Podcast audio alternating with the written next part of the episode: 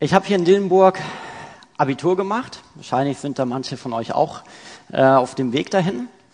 Und als wir dann fast fertig waren, die Abi-Prüfungen wurden schon geschrieben, wurde dann so eine kleine Umfrage sozusagen gemacht. Ja, was habt ihr denn jetzt vor? Und ähm, wir waren, glaube ich, so ungefähr 60 Leute. Und ich weiß noch, dass die meisten gesagt haben, keine Ahnung. So, das war irgendwie so eine Standardantwort, auch in Mathe oder so. Keine Ahnung. Ähm, und wir waren nur ein paar Leute, die wussten, die da schon wussten, was sie machen wollten. Ja, wir hatten einen, der war irgendwie so ein begeisterter Biertrinker, der hat gesagt, ich gehe nach Erdingen, Erdinger Brauerei. Er hatte auch einen entsprechenden Bart und alles, also das hat gepasst. Und ähm, da hatten wir noch ein paar Leute, Jura und äh, BWL und so. Ich wusste auch schon ziemlich konkret, was ich machen wollte. Und irgendwie habe ich mich damals da schon gefragt, ähm, warum ist das eigentlich so? Sind wir wirklich irgendwie so die Generation ahnungslos oder ja, weiß ich auch nicht. Und irgendwie hat mich das schon immer irgendwie so ein bisschen umgetrieben. Die Frage nach der Berufung. Und im Deutschen haben wir ja diese Wortverwandtschaft zwischen Beruf und Berufung. Und ich glaube, das ist auch kein Zufall. Und wenn man auch mal überlegt, wie viel Zeit man im Beruf verbringt, dann ist das natürlich ein Faktor, wo man sagt, das wäre nicht schlecht, wenn man darin auch seine Berufung sieht. Und auch im Beruf stellt man irgendwie fest, wenn man so mit Leuten redet oder Leute kennenlernt, fragt so, was machst du so? Ja, Industriekaufmann oder Spediteur oder ich bin viel im Ausland oder was auch immer. Die meisten Leute reden so darüber, als wäre es halt einfach ein Job. Beruf, Job. Und äh, ein Freund von mir sagte mal, äh, als er so ein bisschen rumgetourt ist auf der Jobsuche und ist dann irgendwo, ich glaube, bei Gerd Medien gelandet, christlicher Verlag. Er hat sich da beworben, wurde zwar leider nicht genommen, aber der ähm, Chef da hat ihn irgendwie ein bisschen beeindruckt. Und er sagte dann zu mir, das ist der erste Mensch, von dem ich irgendwie das Gefühl habe, der liebt wirklich seinen Job. Und wahrscheinlich geht das vielen irgendwie so. Man macht irgendwie einen Job, um Geld zu verdienen. Ist auch gut so. Aber irgendwie sehen wir uns doch danach, dass da ein bisschen mehr bei rumkommt. Wenn man schon acht Stunden irgendwo seine Arbeit leistet, will man ja auch irgendwie was erreichen. Und ich glaube auch gerade, für euch als junge Leute, ich würde mich auch dazu zählen, ähm, irgendwie sehr unbefriedigend ist, wenn man einfach Anführungsstrichen nur Geld verdient, einfach nur die Arbeit abliefert und fertig. Und da kommt das Thema der Berufung auf. Was mache ich eigentlich mit meinem Leben, mit meinem Job? Da muss doch ein bisschen mehr hinterstecken. Und in dem Text, den wir heute haben, Apostelgeschichte, geht es auch darum. Da wird es ein bisschen anders beschrieben. Da geht es viel um den Dienst. Ja, den Dienst der Diakone oder in der älteren Übersetzung der Armenpfleger. Ähm, und wir gehen da ein bisschen durch, weil da ein paar nette Sachen drinstehen, die ich euch mitgeben möchte. Und danach werde ich ein bisschen von mir erzählen und ein bisschen aus der Praxis, weil ich festgestellt habe, hey, wir brauchen irgendwie Leute, die uns mal aus der Praxis erzählen, wie funktioniert denn das überhaupt? Wie kann ich vielleicht auch die Stimme Gottes hören? Wie kann ich vielleicht meine Bibel lesen, dass die mir mal was sagt? Sag ich mal provokant.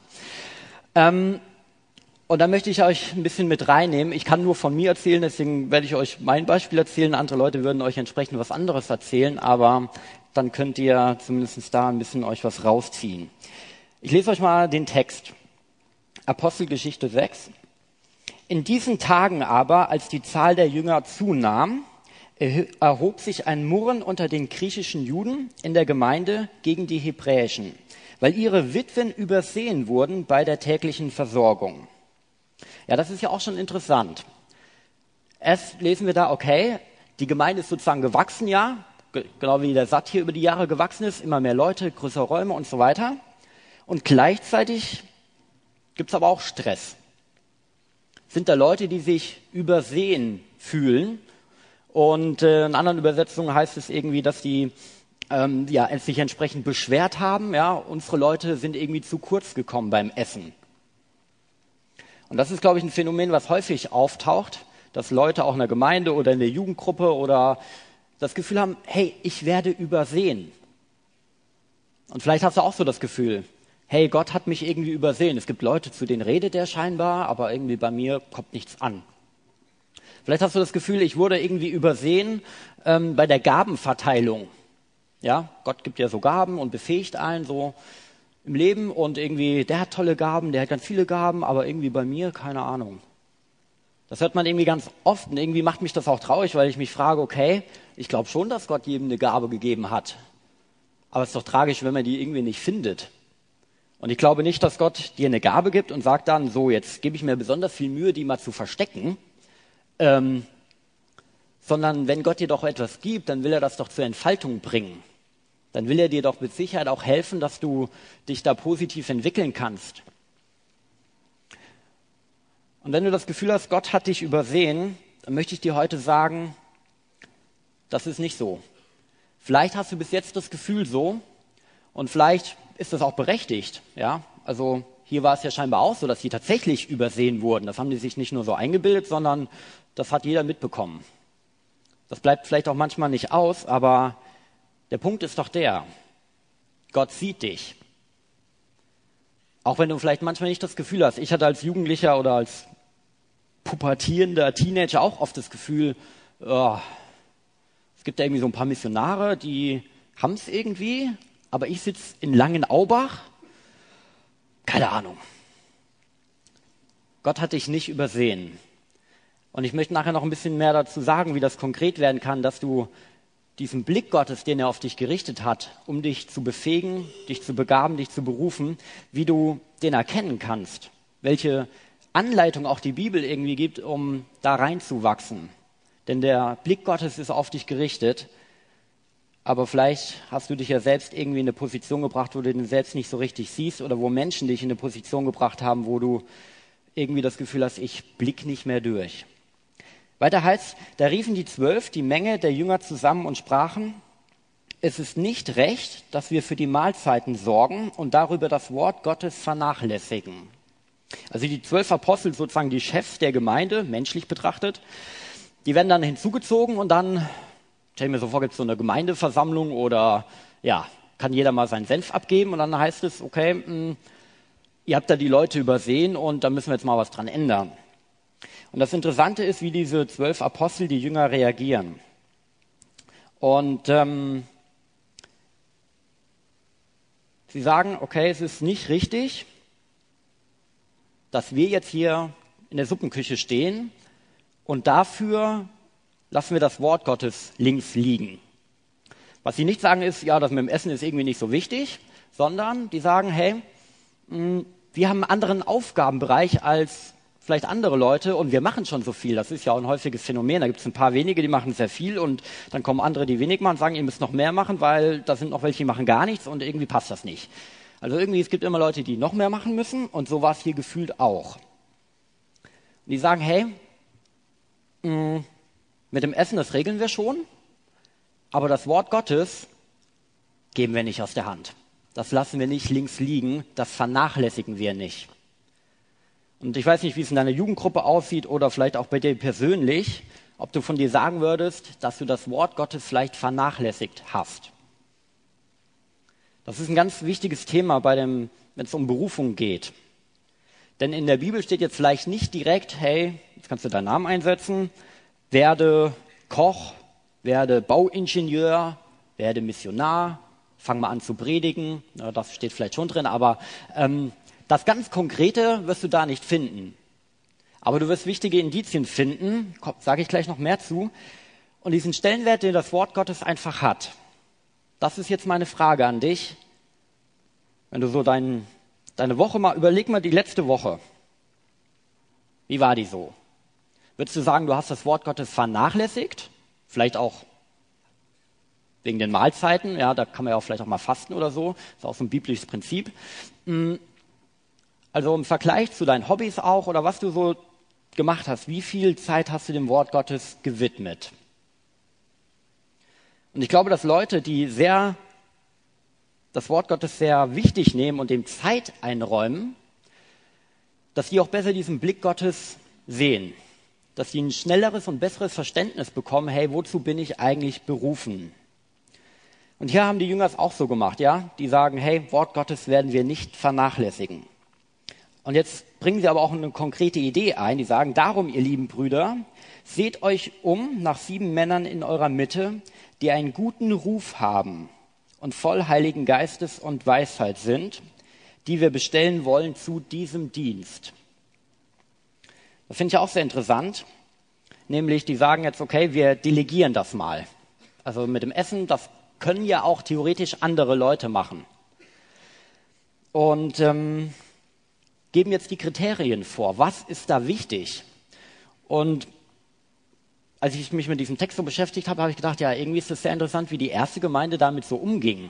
Denn wir reden ja jetzt hier menschlich gesprochen nicht von so einer großen Sache. Ja? Essen austeilen, Kaffee kochen, äh, in der Küche stehen. Das würden wir ja menschlich sagen, ja, das ist so, kann jeder, da muss man nicht besonders für begabt sein. Da muss man vielleicht auch nicht zwangsläufig der geistliche Typ für sein. Das können sogar Leute machen, die vielleicht sagen, ich weiß gar nicht, ob ich an Gott glaube oder so, aber Gemeinde finde ich nett, wird mich mal einbringen, ja, geh mal in die Küche und so. Kannst du nicht so viel falsch machen. Aber die sagen jetzt hier, wir brauchen sieben Männer in eurer Mitte, die einen guten Ruf haben. Erste Kriterium, guten Ruf. Und ich glaube, das bedeutet nicht zwangsläufig, dass diese Leute einen guten Ruf vor ihren Nachbarn, Kollegen ähm, in der Schule hatten oder so, sondern zuerst einmal heißt es, die hatten einen guten Ruf bei Gott. Ja? Wie sieht Gott diese Leute? Kann Gott die gebrauchen, mal plump gesagt? Und natürlich spielt der menschliche Ruf auch keine ganz kleine Rolle, aber der menschliche Ruf ist sehr, ähm, der kann sich schnell drehen. Äh, kurze Anekdote, wie das auch so auf dem Dorf oder so sein kann. Da musst du noch nicht mal groß irgendwas verbockt haben und dann ist dein Ruf hinüber. Zum Beispiel mein Bruder ist äh, pünktlich mit 18 bzw. 19 ausgezogen. Und meine Mutter ist dann die paar Meter durchs Dorf gelaufen, um da ab und zu mal so ein bisschen bei der Renovierung zu helfen und da zu putzen. Das haben dann irgendwelche Leute gesehen. Da haben wir gesagt, hm, ist die Colette denn jetzt ausgezogen oder was?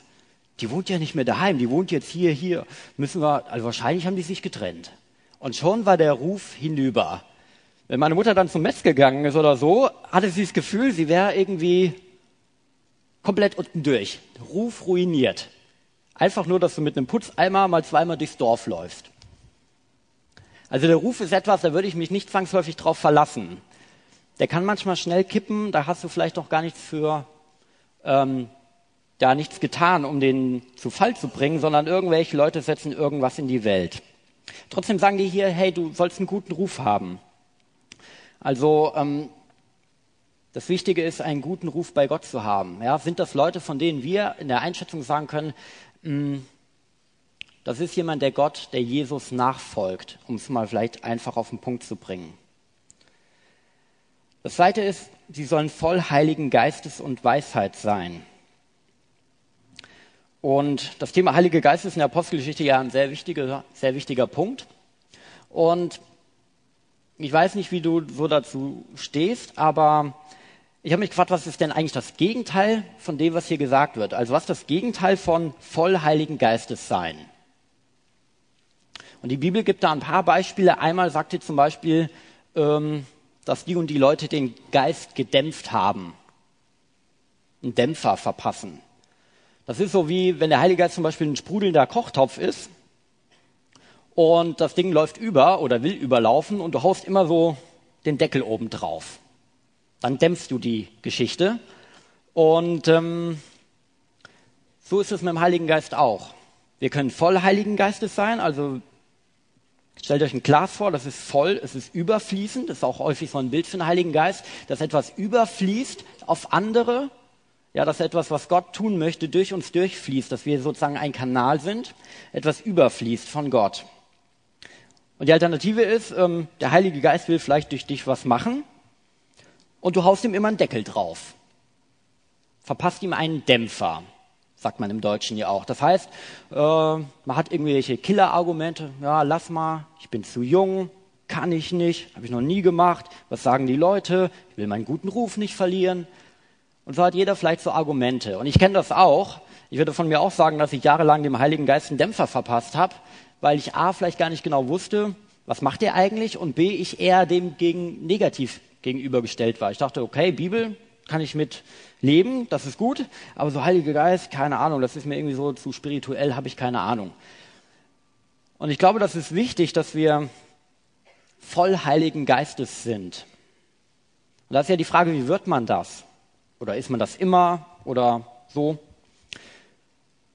Ich versuche das mal ganz kurz zusammenzufassen. Also wenn du Christ wirst, du sagst, hey Jesus, du darfst jetzt mein Chef sein, ich gebe meine Kontrolle ab und äh, ich folge dir nach. Und äh, ich bin dankbar für das, was du am Kreuz getan hast, dass du meine Sünde, also alles, was missgelaufen ist, was am Ziel vorbeigegangen ist, das ähm, habe ich dir überlassen. So, dann bist du Christ und dann kriegst du den Heiligen Geist. Den brauchst du sogar, weil sonst könntest du gar kein Christ werden. Und mit der Zeit ähm, müssen wir lernen, mit dem Heiligen Geist zu kooperieren, so würde ich das mal nennen. Die Bibel sagt, hey, wenn ihr Leute seid voll Heiligen Geistes, dann sollt ihr auch im Geist wandeln. Das heißt, mit dem Heiligen Geist unterwegs sein. Und da ist es gut, wenn der Heilige Geist voll in dir drin ist, sozusagen. Und nicht, wenn du dem permanenten Dämpfer verpasst hast und äh, deine eigenen Wege gehst. Und was noch wichtig ist, ist der Punkt Heiligkeit. Das sagt ja schon der Name. Heiliger Geist. Er ist nicht irgendein Geist, sondern er ist erstmal heilig. Und das bedeutet in der Praxis, dass wir Sünde nicht leichtfertig nehmen. Ja, dass du, wenn du vielleicht sagst, hey, ja, in der Bibel habe ich das sowas gelesen, so kein Sex vor der Ehe, weiß nicht, sehe ich anders, muss man das so machen? Da liest du vielleicht irgendwie was, hey, ähm, wir sollen gastfreundlich sein, und dann ist so die Frage, ja, kann mal jemand bei dir unterkommen? Sag, weiß nicht, mein Zimmer ist so klein, kann woanders pennen. Also einfach so Kleinigkeiten sind das oft. Ja, wo, du, wo dir vielleicht auch was aus der Bibel einfällt, was man jetzt tun oder sagen könnte. Und dann ist die Frage, reagierst du da drauf? Gehst du vielleicht auch mal ein Wagnis ein oder bam, Deckel drauf? Ich sag mal ein bisschen plump, halt die Klappe. Sagen wir natürlich nicht, aber ich denke das zumindest manchmal. Okay, jetzt, wie wird man voll Heiligen Geistes? Ich glaube nicht, dass es darum geht, dass irgendjemand dir die Hände auflegt und sagt, hey, hier mehr Heiliger Geist. Der weiß gar nicht, wer du bist, wie du lebst, was, wie du die Dinge so siehst. Der betet einfach was auf dich runter. Das glaube ich nicht, dass das der Punkt ist, sondern es ist ein beständiger Wandel mit Gott, mit Jesus. Denn der Heilige Geist ist auch der Geist von Jesus. Und Jesus selbst hat ja gesagt, hey, ihr könnt froh sein, dass ich gehe, sonst käme der Heilige Geist nicht. Muss man sich mal reinziehen. Wir würden ja heute eher sagen, Herr Jesus, mm, bleib du doch lieber und lass den Heiligen Geist mal weg. Aber Jesus selbst hat gesagt, hey, das ist gut für euch. Also die Frage an dich wäre jetzt an der Stelle, wo stehst du da so? Hast du dich je damit auseinandergesetzt, biblisch, was bedeutet es, voll Heiligen Geistes zu sein? Ich könnte euch da jetzt noch ein paar Tipps geben, das verspare ich mir jetzt mal, das kannst du selbst herausfinden. Kannst zum Beispiel den Epheserbrief mal lesen. Und darauf einfach mal zu reagieren. Voll Heiligen Geistes werden. Und ich glaube, das muss man auch immer wieder werden, weil wir Menschen ja nicht mh, hm, geradlinig unterwegs sind, sondern wir machen manchmal Abbiegungen. Manchmal gehen wir ein bisschen mehr mit Jesus. Manchmal laufen wir wieder irgendwo anders hin. Und so müssen wir immer wieder gucken, auf welchem Weg sind wir eigentlich gerade wandeln wir eigentlich noch im Geist oder wandeln wir nach unseren eigenen Ideen? Und dann heißt es weiter, hey, und sie müssen voll Weisheit sein. Und da ist die Frage, wie soll man als junger Mensch überhaupt weise sein? Ja, man hat ja nicht so viel Lebenserfahrung. Wenn jetzt irgendwelche Leute schlau sich unterhalten, dann ist man als junger Mensch eher so, ja, Entweder hat man keine Ahnung oder man redet irgendein Zeug, so dass es sich schlau anhört. Aber Weisheit biblisch betrachtet ist auf jeden Fall erstmal das, dass du eine Erkenntnis Gottes hast. Ja, die Weisheitsliteratur, die Sprüche machen das ganz deutlich. Der Anfang der Weisheit ist es, Gott zu erkennen. Ganz wichtig. Und das wäre jetzt meine Frage an dich. Vielleicht sitzt du hier und sagst so, hey, das ganze fromme Zeug und Jesus und keine Ahnung, Gott, kann sein, kann nicht sein, weiß ich nicht. Weißt du, das Beste, was dir passieren kann, ist, dass du Jesus kennenlernst. Und vielleicht bist du schon ein paar Mal hier und hast schon manchmal gemerkt, dass dein Herz irgendwie höher schlägt, wenn du den Namen Jesus hörst. Vielleicht hast du Bedenken, vielleicht weißt du nicht genau, ist da was dran? So die Christen, die sind auch manchmal ein bisschen komisch. Hier ist es noch ganz cool, aber so die anderen Leute, die ich kenne, sind irgendwie alle komisch. Und ich möchte jetzt sagen, Jesus ist komplett anders. Der ist nicht annähernd so, wie wir ihn häufig darstellen. Wir geben uns Mühe, ich gebe mir auch Mühe, aber ich habe auch in letzter Zeit festgestellt, wenn es nur mich als Christ gäbe und die Leute sagen, hey, wie ist Jesus? Müssen wir einen Jonathan angucken? Keine Chance. Völlig versagt. Vor kurzem auf der Arbeit habe ich einen riesen Bock geschossen, da habe ich nur zu Jesus gesagt, ich hoffe, du schickst jemanden, der es besser macht als ich. Und Jesus ist anders. Er ist viel besser, als du glaubst. Und ich wünsche dir, dass du diesen Jesus kennenlernst so wie er wirklich ist. Das dauert zwar dein ganzes Leben, aber dass du dich auf dieses Abenteuer einlässt. Vielleicht brauchst du auch jemanden, der mit dir mal drüber redet, der dir vielleicht noch was beantwortet, der einfach mit dir betet. Dann kannst du nachher auch hier nach vorne kommen. Aber du gehst eigentlich an allem, was richtig gut ist, vorbei, wenn du an Jesus vorbeigehst. Auch an der Weisheit. Das heißt nicht nur, dass du vielleicht irgendwie viel auf dem Kasten hast, sondern Weisheit ist was Tieferes. Das ist, dass du eine tiefe Erkenntnis hast von Dingen, die andere Leute überhaupt nicht raffen. Was wirklich zählt im Leben. Und ihr seid ja jetzt junge Leute und ich vermute, die meisten von euch werden sehr gelassen unterwegs sein. So war ich auch mal. Mittlerweile bin ich ein bisschen nicht mehr ganz so entspannt bei manchen Dingen. Ist auch okay so, aber auch dein Leben wird irgendwann mal vorbei sein. Und dann ist die Frage, hast du ein weises Leben geführt? Ja, warst du schlau im Leben? Oder bist du immer an Gott vorbeigerannt? Obwohl er vielleicht sogar dir Zeichen gegeben hat. Er hat zu dir gesprochen, er hat an dein Herz geklopft. Er war bei so Veranstaltungen wie hier, hat gesagt, hey, ich bin die Wahrheit. Und hast ihn vielleicht immer ignoriert. Weisheit ist es, Gott kennenzulernen, ihm nachzufolgen. Das sind die drei Kriterien. Guter Ruf, voll Heiligen Geist, Weisheit. Und das für einen Dienst, um in der Küche zu arbeiten. Der ersten Gemeinde zumindest. Und da habe ich mich gefragt, wie ist das denn heute? Wie wäre das, wenn wir für jeden noch so kleinen Dienst, in Anführungszeichen, sagen würden, hey, überdenk vielleicht erstmal deinen Wandel mit Gott. Hast du sozusagen einen guten Ruf bei Gott? Oder wie, wie steht dir gerade so? Du willst mitarbeiten, ist gut, aber wie sieht's denn so mit dem Heiligen Geist aus? Bist du mit dem unterwegs oder ja? Und wenn wir sagen würden, hey, du willst mitarbeiten, super. Bist du überhaupt gläubig? Glaubst du überhaupt an Jesus? Und ich glaube, das würde eine Menge ändern. Aber wir müssen ja auch erstmal bei uns selbst anfangen und uns fragen, wo stehen wir selbst? Dann geht's weiter, sagen die Apostel, wir aber wollen ganz beim Gebet und beim Dienst des Wortes bleiben. Also nochmal, wir wollen beim Wort bleiben und auch beim Gebet. Und beim Thema Berufung ist Gebet eigentlich das, was die ganze Berufung ummantelt sozusagen.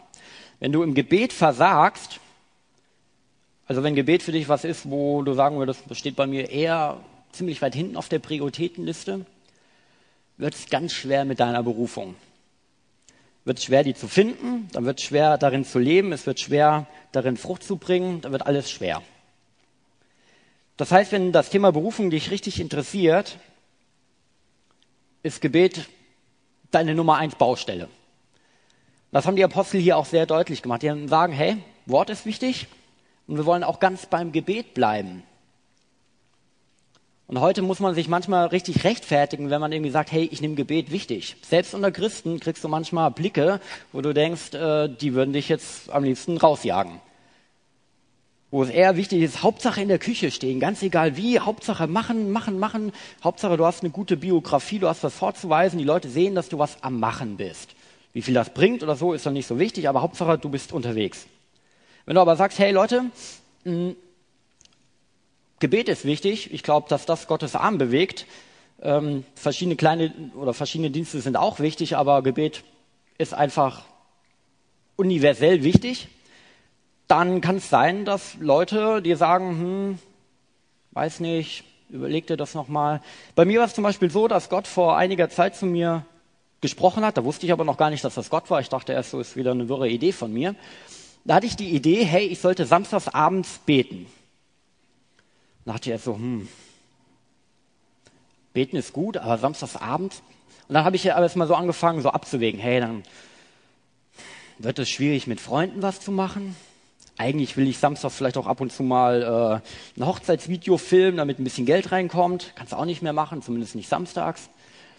Ich habe jetzt einen Film gemacht, mit dem ich eigentlich so ein bisschen unterwegs sein will. Ich habe gesagt, hm, klappt zumindest dann am Wochen auch nicht mehr. Und ich kann ja nicht irgendwo hinfahren und sagen, hey, ich bin jetzt da, aber eigentlich bin ich nur hier, um zu beten. Und so habe ich ein bisschen abgewogen und das hat für mich keinen Sinn ergeben. Und weißt du, Gebet ergibt nicht immer einen Sinn. Meistens erst ein bisschen später, wenn man es mal gemacht hat. Und ähm, ich habe immer wieder gemerkt, dass sozusagen der Heilige Geist an meine Herz klopft und sagt, hey, das ist jetzt wichtig. Das war einfach so ein Impuls. Und dann habe ich verschiedene Sachen auch in der Bibel gelesen, da taucht Gebet ja oft auf. Zum Beispiel auch hier die Stelle, ja, dass sie sagen, hey, wir wollen beim Gebet bleiben.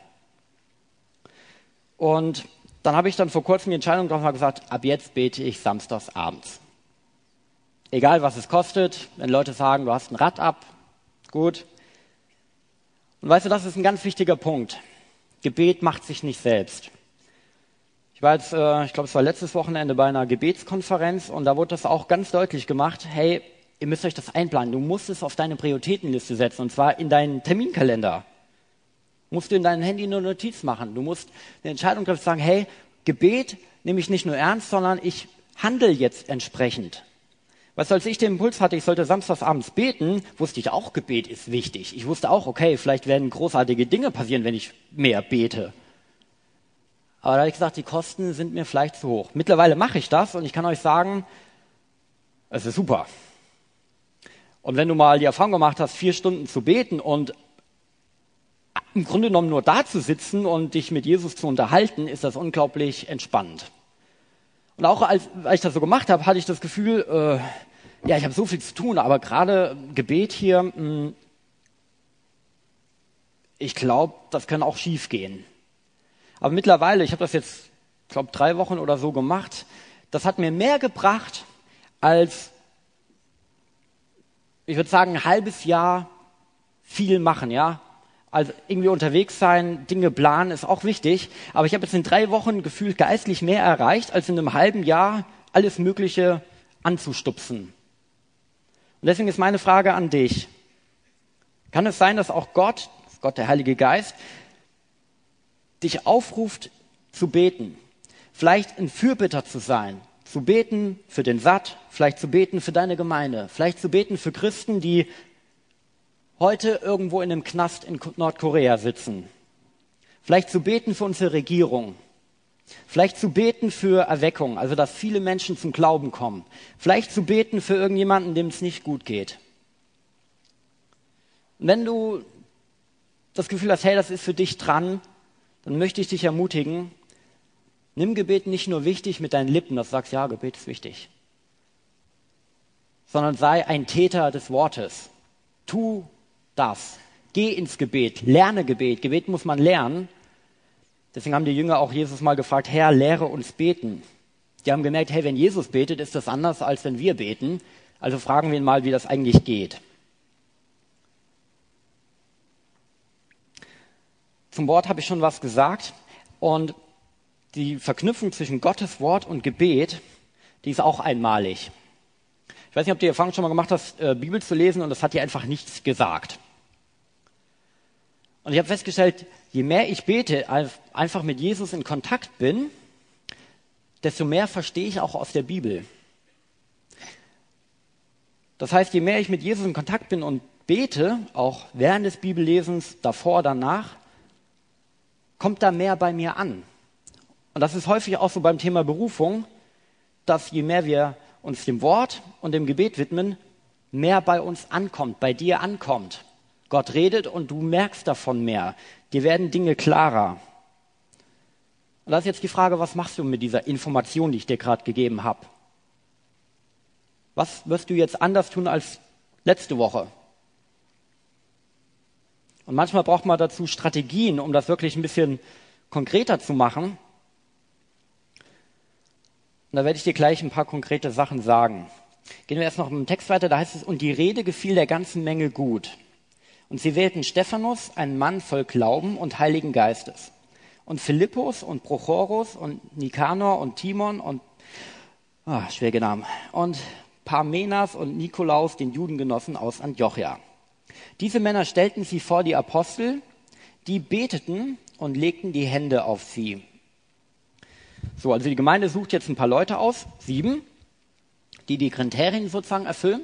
Und die Ältesten, die Gemeindeleiter, die Apostel legen jetzt Hände auf sie und beten für sie. Und das ist auch ein wichtiges biblisches Bild. Man könnte das auch mit Coaching übersetzen. Dass die sagen, hey, ihr geht jetzt in die Küche, aber ihr seid wichtig. Wir beten für euch, wir legen euch die Hände auf als ein brüderliches Symbol, dass wir ähm, euch unterstützen, dass wir für euch beten, dass wir einfach hinter euch stehen. Und ich glaube, das ist etwas, was jeder junge Mensch dringend braucht. Irgendwie so jemanden, der sagt, hey, ich unterstütze dich.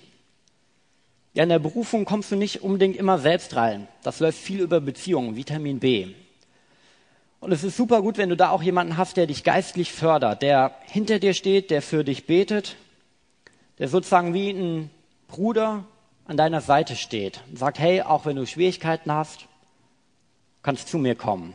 Und ich wünsche euch so jemanden, und ich werde später noch explizit dafür beten, dass Gott euch Türen auftut zu Menschen, die euch anleiten, die euch helfen, die sozusagen betend Hände über euch halten, als Schutz, als, ähm, ja, als Unterstützung. Und die Folge dessen ist jetzt, sagt der Text, was passiert. Und das Wort Gottes breitete sich aus. Und die Zahl der Jünger wurde sehr groß in Jerusalem. Es wurden auch viele Priester dem Glauben gehorsam. Das heißt, da passierte wieder so eine kleine Erweckung. Ja? Als sie diesen kleinen Twist da geregelt hatten und die Jünger oder die zwölf Apostel sich wieder dem Gebet und dem Wort widmen, wurden mehr Leute gläubig, die Gemeinde wuchs und sogar die Priester ähm, wurden im Glauben gehorsam, haben also auch ihr religiöses System hinter sich gelassen, haben gesagt, hey, Jesus ist besser als Religion. Und das ist immer das, was passiert, wenn wenn Gebet und das Wort Gottes im Mittelpunkt steht und wenn man aber auch menschlich klug agiert. Also wenn die Apostel jetzt gesagt hätten, ja, das mit den Mahlzeiten müssen wir auch noch irgendwie regeln, wäre das wahrscheinlich anders gelaufen. Und deswegen ist es wichtig, dass man auch diese ganze Sache Berufung in einem großen Kontext sieht. Ja, es gibt nicht nur dich, sondern es gibt viele Christen und jeder hat so seinen Platz. Und es ist wichtig, dass jeder an seinen Platz reinfindet und den bestmöglich ausfüllt. Die Bibel spricht auch da häufig in einem Zusammenhang mit den Gaben von einem Körper, von einem lebenden Organismus. Ja, der eine ist die Hand, der nächste ist vielleicht der Fuß, der nächste ist irgendwie das Knie und so hat jeder eine Funktion. Und jetzt kannst du dir mal einen Körper vorstellen, der irgendwie kein Knie hat. Dann fällst du irgendwie hin, so. Sagen wir, Auge brauchen wir auch nicht und Kopf weiß auch nicht, reißen wir den auch noch ab, könnt ihr euch jetzt mal vorstellen. Sieht ziemlich merkwürdig aus würde auch an seiner ganzen Funktion vorbeigehen. Und das ist jetzt die Frage, was macht das mit dir? Was ist dein, dein Ding, deine Position? Wo will Gott dich haben? Und ich gehe davon aus, dass du ein Interesse daran hast, herauszufinden, was ist deine Berufung. Und ich möchte das mal ein bisschen konkreter machen, wie man daran gehen kann, wie man sich sozusagen auf die Spurensuche machen kann. Okay, was ist jetzt mein Ding? Und das Erste, was ich euch mitgeben möchte, ist so die Frage, wie höre ich Gottes Stimme? Das ist ja elementar. Ich muss ja irgendwie irgendwas von Gott hören, damit ich auch darauf entsprechend reagieren kann. Und ich habe das so erlebt, dass Gott durch die Bibel redet, durch konkrete Bibelverse, wo zwar jetzt nicht in meinem Fall stand, Jonathan wird Filmregisseur, das wirst du wahrscheinlich noch nicht mal in einer modernen Übertragung finden. Aber Dinge, die mir in den konkreten Phasen, wo ich steckte, geholfen haben. Zum Beispiel auch dieses Prinzip von Coaching, was ich schon angesprochen habe, ähm, ist mir irgendwann mal so aufgegangen. Ich weiß jetzt nicht mal, in welcher Bibelstelle ich das festgemacht habe, aber jedenfalls wusste ich es irgendwie wichtig, mal jemanden mit da reinzunehmen, der mir helfen kann, was soll ich beruflich machen. Und bei uns in der Gemeinde gab es da eine Frau, die hatte so eine Coaching-Ausbildung gerade gemacht und suchte zufällig jemanden, dem sie coachen könnte. Da habe ich gesagt, ja, das können wir mal machen. Und dann hatten wir da so acht Sitzungen, wo wir über meinen Berufswunsch gesprochen haben, Regisseur zu werden. Und das war eine richtig gute Zeit. Nicht nur, weil die ähm, ja, gute Werkzeuge hatte, um mich da weiterzubringen, weil sie gute Fragen gestellt hat, sondern ähm, weil in diesen acht Wochen ich einfach selbst gemerkt habe, hey, das ist mein Ding. Da hat die Frau noch nicht mal wirklich so groß mein Leben geredet, aber allein mit jemand anders zusammen zu sein, da permanent drüber zu reden, im Gebet zu bleiben, kann einem schon unfassbar helfen, es selbst besser zu erkennen. Was in dir schlummert, welche Talente du hast und wie man das auch beruflich umsetzen könnte. Und die Stimme Gottes ist aber auch etwas sehr Persönliches. Etwas, wo Gott in dein Herz redet. In der Apostelgeschichte findet man das manchmal, dass der Heilige Geist in die Gemeinde reinspricht und dann zum Beispiel sowas sagt wie, sondert mir Paulus und Barnabas aus zu dem Dienst, zu dem ich sie berufen habe, sagt der Heilige Geist in dem Moment. Und dann macht die Gemeinde das, was sie immer zu der Zeit gemacht haben. Wir haben gebetet und gefastet, gefragt, hey, Gott, bist du das wirklich? Wissen wir nicht genau. Das sind zwei gute Mitarbeiter. Wenn wir die wegschicken, hm, wissen wir nicht. So, und dann kam sie aber wohl zum Schluss, jo, das war Gott, die müssen wir gehen lassen. Haben sie die äh, gesegnet und losgelassen. Und weißt du, das ist etwas, Gott redet, auch zu deinem Herzen. Und das ist etwas, was man schwierig erklären kann. Ich persönlich habe noch nie eine akustische Stimme von Gott gehört. Vielleicht werde ich die auch nie hören. Aber weil Gott ja durch seinen Geist in dir lebt, macht es auch Sinn, dass er quasi zu deinem Innersten redet, oder? Wenn er eh schon irgendwie in dir drin ist, wird er sich wahrscheinlich da auch irgendwie mitteilen wollen. Und da ist der Punkt einfach der, du brauchst Zeit. Zeit, wo du dich einfach mal hinsetzt und mal hörst, was da so in deinem Herzen eigentlich vor sich geht. Und das ist etwas, was, glaube ich, in unserer Generation irgendwie gefühlt ein No-Go geworden ist. Ähm, Smartphones und äh, Co. tun da noch eher übel dazu. Wir können das irgendwie gar nicht mehr ertragen, einfach uns hinzusetzen und fünf Minuten nichts zu tun. Ich würde schon sagen, dass ich jemand bin, der das, der ja gut alleine sein kann, aber als ich das erste Mal eine Stunde alleine gesessen habe und habe nichts gemacht, pff, Zeitverschwendung. Was machst du da eigentlich? Was denkst du da überhaupt?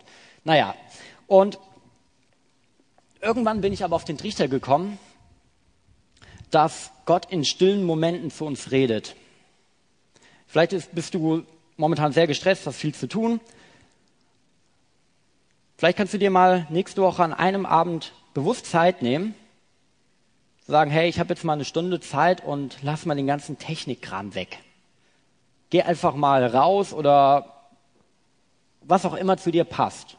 Und dann hörst du einfach mal in dich rein, was da so kommt. Und ich sage jetzt nicht, dass da 100% Gott zu dir redet. Da wird erstmal eine ganze Menge Müll dabei sein. Aber das ist auch mal eine gute Erfahrung. Und wenn du das aber so ein bisschen trainierst, werden da Impulse kommen.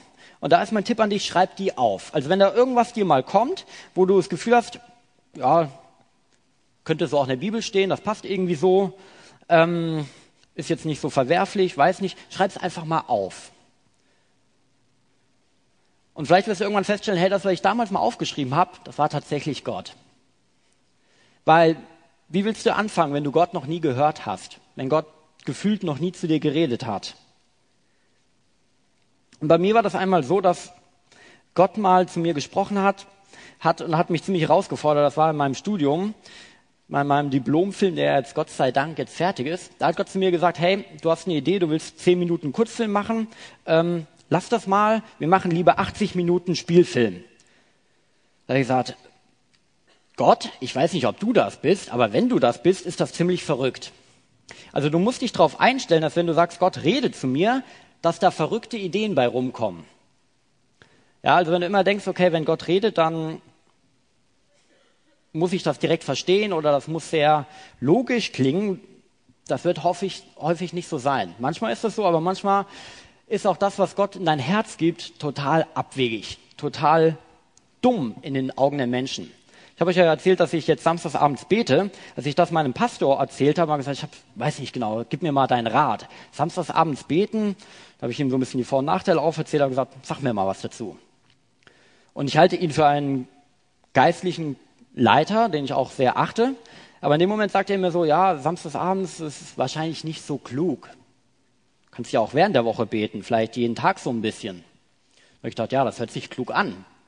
Und das ist auch richtig, für eine andere Person vielleicht. Aber zu mir hat Gott gesagt, Samstagabend. Und ich wüsste bis heute nicht, ob er zu mir Samstagabend gesagt hätte, wenn ich nicht mal Samstagabends angefangen hätte zu beten. Also irgendwo musst du es schaffen, anzufangen.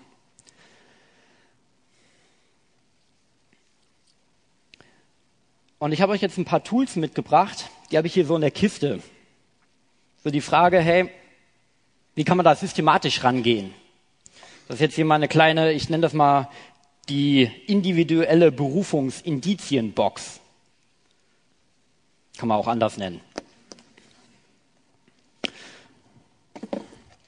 Und da habe ich euch ein paar Sachen mitgebracht, um zu verdeutlichen, ähm, wie man da praktisch rangehen kann. Also wenn du jetzt keine Ahnung hast für deine Berufung, sagst, hey, was könnte ich denn jetzt machen, um dem auf die Schliche zu kommen? Ähm, das erste ist hier so ein kleines Büchlein. Ist egal, was draufsteht, aber es ist ein Buch. Ich weiß nicht, ob du ein großer Leser bist oder ob du gerne Biografien liest. Hm, ich war es früher auch nicht. Also als ich 15, 16 war, konntest du mich Büch mit Büchern mich jagen. Heute äh, schreibe ich auch sogar manchmal welche. Jedenfalls, Gott redet auch durch normale Bücher, ja, durch Leute, die geisterfüllt was geschrieben haben. Und wenn du irgendwie mit Büchern d'accord gehst oder vielleicht auch Hörbüchern, dann achte mal drauf, was, mit was beschäftigst du dich eigentlich so? Und wo sind da vielleicht Dinge drin, die dein Herz berühren, wo du sagst, da könnte was von Gott drinstecken? Vielleicht ein Indiz, ja? Vielleicht liest du auch in einem Buch irgendwie einen Satz. Vielleicht ist das ganze Buch Mist, aber war ein Satz, der dein Herz bewegt. Vielleicht liest du auch irgendeine Biografie von jemandem, der was Großes für Gott getan hat. Ist auch immer was Gutes, sich von Leuten inspirieren zu lassen, die mit Gott was erlebt haben. Und sagst du vielleicht auch, das würde ich auch gerne erleben, ja? Irgend so ein krasser Typ, der Missionar geworden ist und hat irgendwie festgestellt, mh, hm, ja, wir müssen den Leuten Gottes Lieben, Liebe praktisch zeigen. Wir können nicht als Missionare nur irgendwie denen was erzählen, sondern wir müssen denen dienen. Und vielleicht wird dir plötzlich da klar, ich will auch irgendwelchen Leuten dienen, an einer Stelle, wo wenig Leute schon da sind. Vielleicht im Ausland, vielleicht aber auch bei einer Randgruppe, wo nicht viele Leute hingehen. Also, wenn du ein Buchleser bist, achte drauf, was da so an Indizien vielleicht drinstecken könnte. Könnte ein Schritt sein. Vielleicht bist du aber auch mehr so der praktische Typ. Hab hier so einen vergammelten Handschuh. Vielleicht sagst du, hey, Bücher lesen ist blöd. Ähm, ich habe mit acht schon auf dem Bau gearbeitet, das ist so meins. Ähm, ja, so Leute gibt's. Ähm, also bist mehr der Praktiker. Und der Handschuh steht aber nicht nur davon vielleicht für, für eine praktische Sache, sondern davon von der Erfahrung, was du wirklich selbst erfahren hast, ja? Also, selbst wenn du jetzt jung bist, hast du ja schon deine Erfahrungen irgendwo gemacht. Du hast vielleicht schon mal irgendwo mitgearbeitet, hast gemerkt, das ist nicht so meins. Vielleicht hast du auch irgendwo die Erfahrung gemacht und hast gesagt, hey, ich bin mal zufällig irgendwie in die Kinderstunde reingeschlickert, aber wurde ganz dringend jemand gesucht, habe ich das einfach mal gemacht. Ja, habe ich mit, mit angepackt. Und dann stellst du vielleicht irgendwie fest, hey, Kinder, total cool, das macht Spaß, mit denen zusammen zu sein, die bewundern einen ja auch und so. Ähm, und dann merkst du plötzlich, hey, ich glaube, Kinder ist eine Zielgruppe, wo ich reinpasse, wo ich denen dienen kann, wo Gott durch mich jungen Menschen schon etwas mitgeben möchte. Und auch das ist etwas, wo ich dir empfehle, schreib das mal auf. Wo hast du gute Erfahrungen gesammelt, wo du auch vielleicht eine Resonanz bekommen hast, wo Leute gesagt haben, hey, das hast du richtig gut gemacht, wo auch ein gewisser Output bei rumgekommen ist. Also ja, dass du gemerkt hast, hey, das bringt auch wirklich was. Und schreib das auf. Wir Menschen sind super vergesslich und wenn es dann ums Thema Berufen gibt, vergessen wir auch viel. Vergessen wir so manche gute Erfahrungen, vergessen wir manches, was Gott gesagt hat, vergessen wir Bibelstellen, vergessen wir alles Mögliche. Geht mir auch so. Also ein anderes Indiz ist deine praktische Erfahrung. Und wenn du sagst, hey, ich habe keine praktische Erfahrung, dann weißt du ja, wo du anfangen könntest. Ein anderes ist hier so ein Zettelchen. Das ist bei uns in der Gemeinde zum Beispiel, kriegt man, wenn man in die Gemeinde kommt, immer so ein Zettel. Steht Sonntagsblatt drauf und dann, was es so gibt, das Programm. Und vielleicht kriegst du von irgendjemandem irgendwas in die Hand gedrückt. Vielleicht liest du auch einfach im Internet was.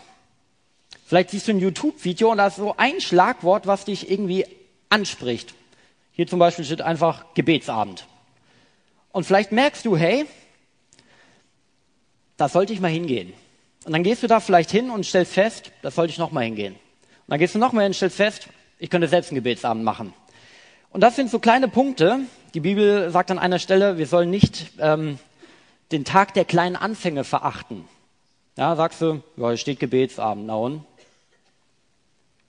Also, wenn dich irgendwie auch bei so einem Zettel oder im Internet irgendwie dir was im Herzen groß wird, dir was wichtig wird, du sagst, hey, da habe ich, da merke ich, da sollte ich was tun, dann geh da rein, auch wenn du dir vielleicht nicht sicher bist. Das nächste ist hier so eine Uhr, Taschenuhr. Eure sehen wahrscheinlich anders aus. Ich glaube, die geht auch gar nicht mehr. Also bei Berufung ist auch der Zeitfaktor etwas, was ich gelernt habe, ist unglaublich wichtig. Das heißt, du kannst die richtigen Dinge zur falschen Zeit tun und das Ding geht völlig im Bach runter. Und auf der anderen Seite kannst du auch immer in so einem Zustand sein, zu sagen, müssen wir mal gucken.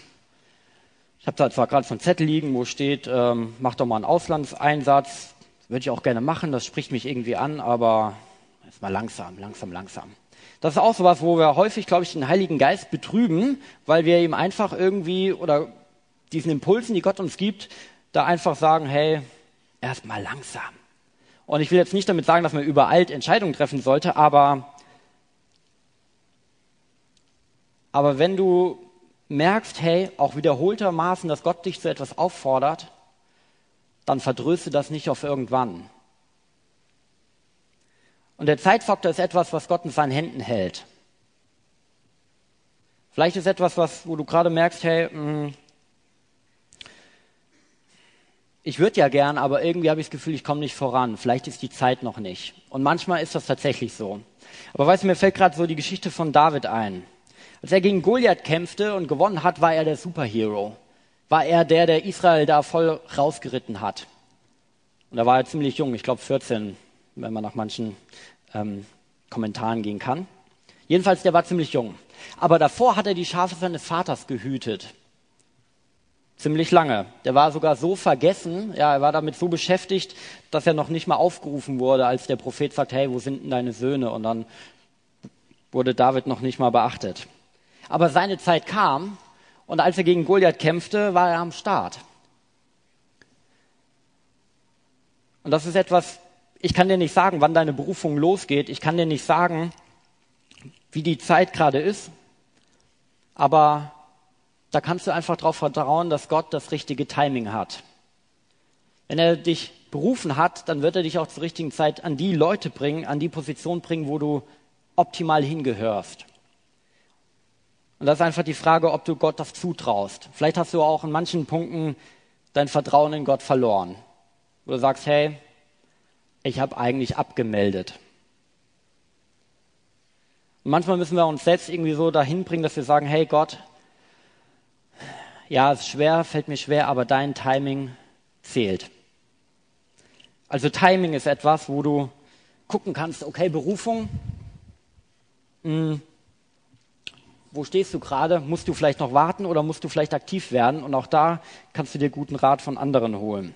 Da habe ich hier noch so ein kleines Büchlein mit. Das ist etwas, das steht einfach dafür, dass du ganz zufällig an ungewöhnlichen Orten zu ungewöhnlichen Zeiten einen Impuls von Gott bekommen kannst.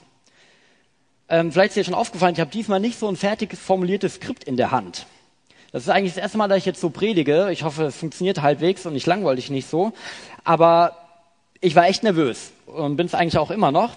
Und als ich heute auf der Toilette saß, lag dieses kleine Büchlein da. Das heißt, auf Jesus blicken ist immer gut. Und da steht was Interessantes drin, was da zufällig gerade aufgelegt war. Nämlich, der Gläubige wartet, Gott wirkt. Der Herr hat unsere Sache in die Hand genommen und er wird seine Hand nicht zurückziehen, bis er alle Verheißungen erfüllt hat. Das sagt dir vielleicht jetzt nicht so viel, aber ich wusste da, hey, Gott wird das irgendwie managen. Das heißt, vielleicht musst du auch offener werden, zu ungewöhnlichen Zeiten damit zu rechnen, dass Gott redet. Es gibt Leute, die weckt Gott auch mal im Schlaf, um ihnen irgendwas zu sagen, kann passieren. Also, dass du einfach deine Gedanken mal ein bisschen weitermachst, zu sagen, hey, Gott redet nicht nur durch eine Predigt. Er redet nicht nur sonntags morgens, er kann auch samstags Nacht reden, nachts reden. Er kann montags morgens, wenn du im Bus sitzt, reden. Und da kannst du dich mal fragen, hey, bist du da auf Empfang? Indiz. Und ihr seht jetzt hier schon, ich habe das versucht so ein bisschen hinzuschmeißen, das ist wie so eine Landkarte. Wie so ein Mosaik, was sich irgendwann immer mehr zusammenformt. Dann hast du ein größeres Bild. Und es gibt mit Sicherheit noch viele andere Dinge, aber das möchte ich dir einfach mitgeben. Bau dir deinen eigenen Berufungsindizienkoffer.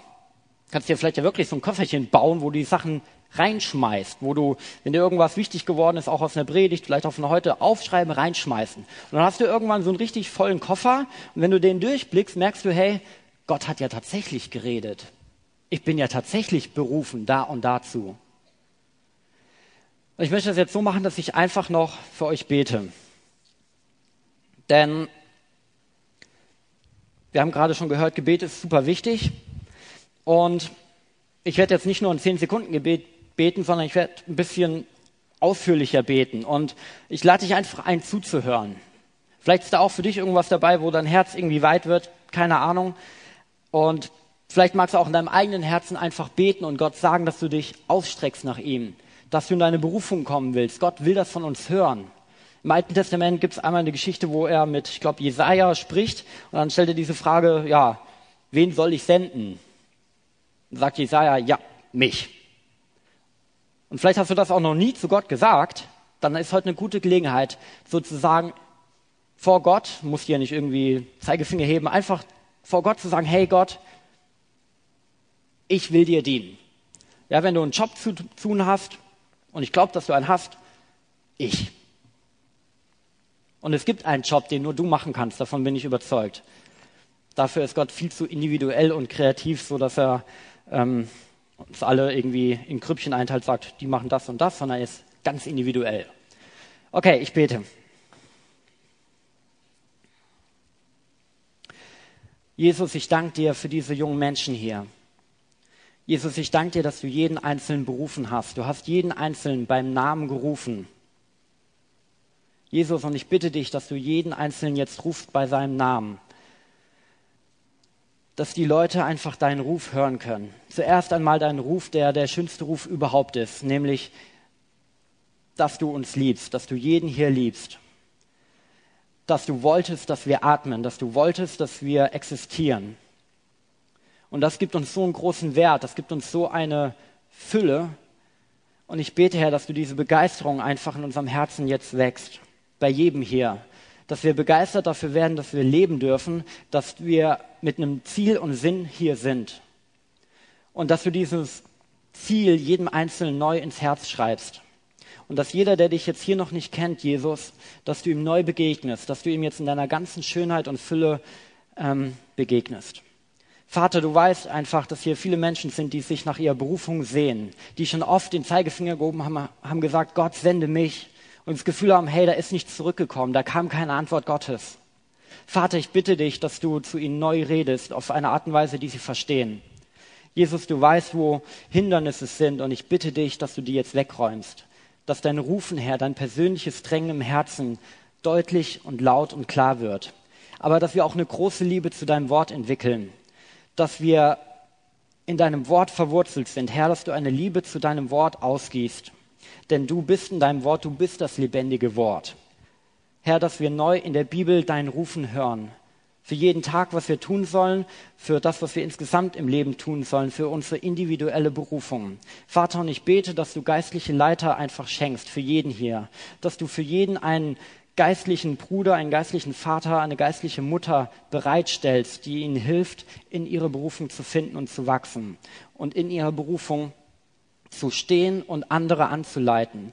Danke, Herr, dass du durch junge Menschen Großes vollbringen kannst. Wir sehen das in deinem Wort, dass du durch junge Menschen unfassbare Dinge getan hast, dass du ganze Nationen geändert hast, dass du durch Gebet einfach unglaublich viel tun kannst. Ich bete, Herr, dass du dein, dass du uns lehrst zu beten, dass du uns lehrst, wie wir mit dem Vater reden können. Und dass du, Herr, einfach auch das, was in den Herzen jetzt ist, wo Misstrauen entstanden ist, dass du das rausnimmst und einfach neu mit deinem Licht und deiner Liebe reinkommst und neues Vertrauen schenkst, dass du dich selbst als den Vertrauenswürdigen zeigst. Jesus, ich bete, dass du eine große Berufung für jeden hier offenbarst jetzt. Dass die Leute jetzt hier Ideen haben, Impulse von dir bekommen, auch in der nächsten Woche. Dass du ein Wort lebendig zu ihnen ist. Dass sie anfangen, ihren Berufungsindizienkoffer zu packen, dass sie lernen, Herr, auf deine Stimme zu hören, dass sie auch sich trauen, mal einen Fehler zu machen, weil bei dir dürfen wir auch mal was falsch machen. Du hast dafür bezahlt und es ist alles okay. Vater, ich bitte dich, dass du Mut ausgießt. Herr, wir brauchen Mut in dieser Generation, was zu bewegen. Wir brauchen Mut in unsere Beziehung, Berufung reinzukommen. Und ich bete, dass jeder, der jetzt schon merkt, hey, ich soll irgendwo besonders hingehen, der schon vielleicht lang dein Rufen auch gehört hat, aber der sich nicht getraut hat, Herr, dass du ihnen Mut gibst, dir zu folgen. Und Jesus, wir möchten dir sagen, oder ich möchte sagen, dass wir dich lieb haben, dass wir gerne in deinem Ruf leben wollen und nicht in unserem eigenen. Herr, und dass du auch uns hilfst, geduldig zu warten auf dich, wenn das Timing vielleicht noch nicht da ist. Und dass du eine große Unterscheidungsgabe schenkst, dass wir wissen, wann was dran ist. Vater, ich bete, dass du gute Ratgeber sendest, dass dein Wort verständlich ist, Herr, und dass du dich selbst einfach durch uns offenbaren kannst. Und wenn du jetzt selbst sagst, hey, ich möchte Gott dienen, ich will in meine Berufung kommen, dann lade ich dich einfach ein, das Gott jetzt zu sagen, selbst Gebete zu formulieren, ihm ganz wirklich ehrlich zu sagen, was du von Gott willst, wo du vielleicht auch von Gott enttäuscht bist oder auch wenn du Gott überhaupt noch nicht kennst. Könnt ihr jetzt einfach machen.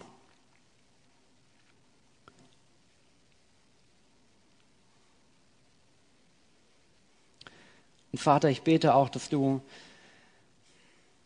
schenkst das jedem, der das Gefühl hat, hey, ich habe überhaupt keine Gabe, ich bin übersehen worden.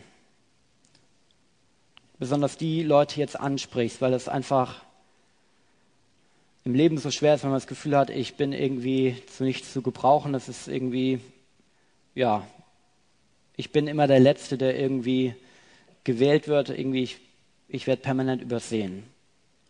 Jesus, dass du dich auch da selbst offenbarst und den Leuten zeigst, dass du sie schon immer gewollt hast, dass du sie immer in deinem Team haben wolltest und dass du sie wertschätzt. Und Jesus, ich danke dir für diesen Abend, dass du einfach das Beste bist, was uns passieren kann. Und ich danke dir, dass du alles möglich gemacht hast, damit wir in unsere größte Berufung kommen können, dich kennenzulernen. Amen.